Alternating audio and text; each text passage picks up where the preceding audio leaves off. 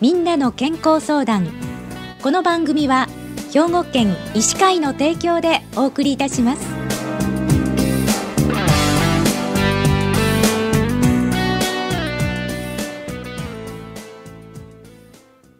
みんなの健康相談ご案内の広市加子です。今週は兵庫県医師会の副会長でいらっしゃいます足立康平先生にお話をお伺いします。足立先生おはようございます。はいおはようございます。今日はよろしくお願いいたします、はい、よろしくお願いします。えー、今日足立副会長には新型コロナウイルスのワクチンの状況についてお話をお伺いしたいんですけれどもこのワクチンの中でもこう優先とされている医療従事者へのワクチン接種についてお聞きしたいんですがこの新型コロナワクチンにもこういろんな種類があるそうですね。はい、えーと、今はねテレビでもよく言われてる通り一番有名なのがファイザー社ですね、それからモデルナ社。これはね遺伝子を合成したメッセンジャー RNA 型というような形でですね、はい、今までなかった形のワクチンなので、うん、えー、副作用がどうなるんだろうとかですねいろいろ言われてるんですけど今のところ順調にいってるようです、うん、それからアストラゼネカとジョンソンジョンソンというのも最近認められてきましたけど、はい、これはあの違うウイルスを使って不活化というかね活性をなくした形でやるベクター型というワクチンなんですけどね、はい、はい、そういうのが順番にこう今出てきつつあるということであります。はい、で今はあのファイザー社のみがこう国内承認されて使用されているということなんですけれども取り扱いに先生注意がいるようです、ね、はい、えー、これもですねテレビでだいぶ報道されてたと思うんですけど、はい、非常にそういうデリケートなあのメッセンジャー RNA 型というのでですねあの非常に強い冷凍をしとかないとですね、うん、えー、壊れてしまうとい。うことで、非常に安定性が問われるワクチンなので、うん、それで例のディープフリーザーとい。うのがいるよね、はい、マイナス75度で管理しないといけないよねというような話になっててですね、はい、県下にすでに45台あの配られてましてですね、はい、はい、大きな病院を中心にですね、えー、配られてるんですけど、うん、そこからさらに違う病院なりに配る時にもですねやっぱり注意がいるというかね揺らしてはいけないとかですねいろんなことが言われてましてですね、はい、なかなか難しいんですね。うん、それから1バイアルで何回打てるかという話が出てたと思うんですけどね、はい、注射器によっては5回打てる6回打てるいやいや7回打てるとかですねいろんな話が飛び交ってるんですけどいずれにしても非常にあのやっぱり制約があるということであります。はい、うんあとねあの副反応もちょっと心配なところなんですけれども今までこの副反応ってどのくらい出てるんでしょ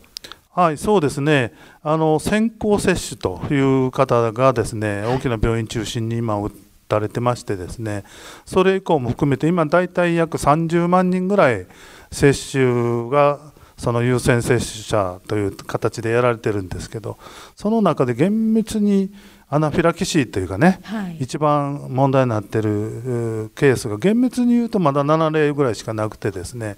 うん、あのやっぱり急にふーっとなったりですねする人は結構おられるようなんですけど、うん、純粋な意味でのアナフィラキシーショックというのはそれほど多くないというふうに言われてます。ただやはり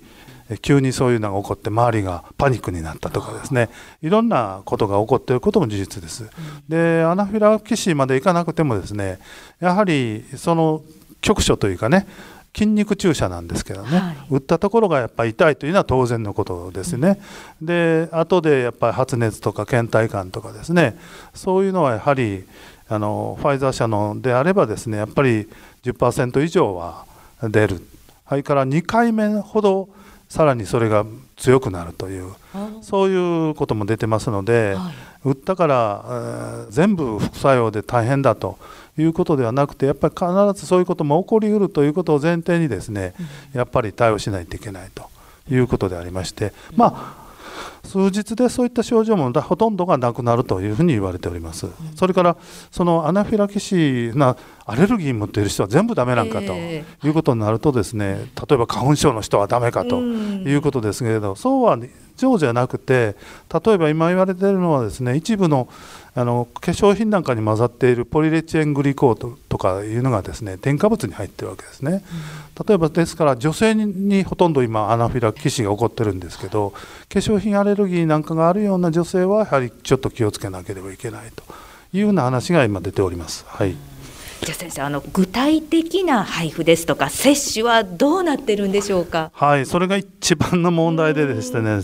先行接種という病院に4万件という形でやられてるんですけどこれを見ますとですねテレビで毎日報道されたと思うんですけどあの医療従事者というのは全部あんな病院でですねしっかりと打ってもらったんだなというふうに誤解されるかもしれませんけど、ね。はい、ただね本当にわずかなんですね。で全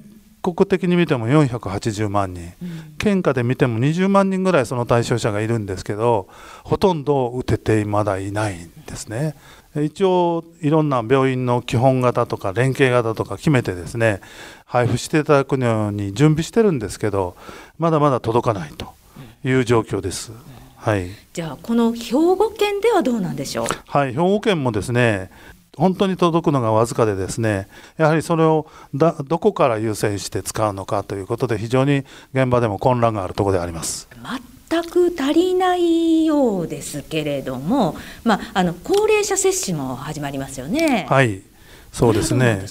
で本来であればですねそういった予防接種に行くような医療従事者が先行してですね打つという意味での優先接種者だ反応はずだったんですがいずれにしてもワクチンが非常に足りないのであの並行してやってくださいと。で打ってない人も行くのかという話になるんですけどそこはもううまく現場でやってねというふうな話になってですね非常にあの安全性なり確実迅速にできるのかということでですね非常に現場は困っているということでですね一日も早くもっとたくさんあの現場に届くようにお願いしている段階であります。あの物が届かなければ計画もうまく進まないんですよね。そうです。ですからあの高齢者接種についてもですねまだまだ本当にごくわずかずつしか届きませんのでやはりそれをいかに配分しながらですね地域で有効にですね計画的に配分できるかというところで皆頭を悩ましている段階なんですね。はい。ワクチンっていうのは期待はとても高いんですけれどもいろいろ問題もたくさんあるということ、ね、そうですね。非常にまだまだそういったあの混乱の中でですねなんとかあの皆さんに打てるようにということで今検討しているというところであります。はいわかりました。ありがとうございました。はいどうも今週は兵庫県医師会の副会長でいらっしゃいます足立康平先生に新型コロナウイルスワクチンの状況についてお伺いしました今日はどうもお忙しい中、はい、ありがとうございました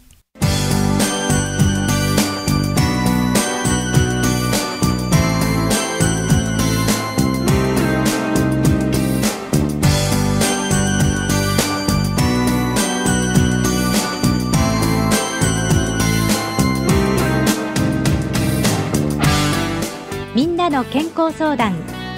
ご案内は広市加子でした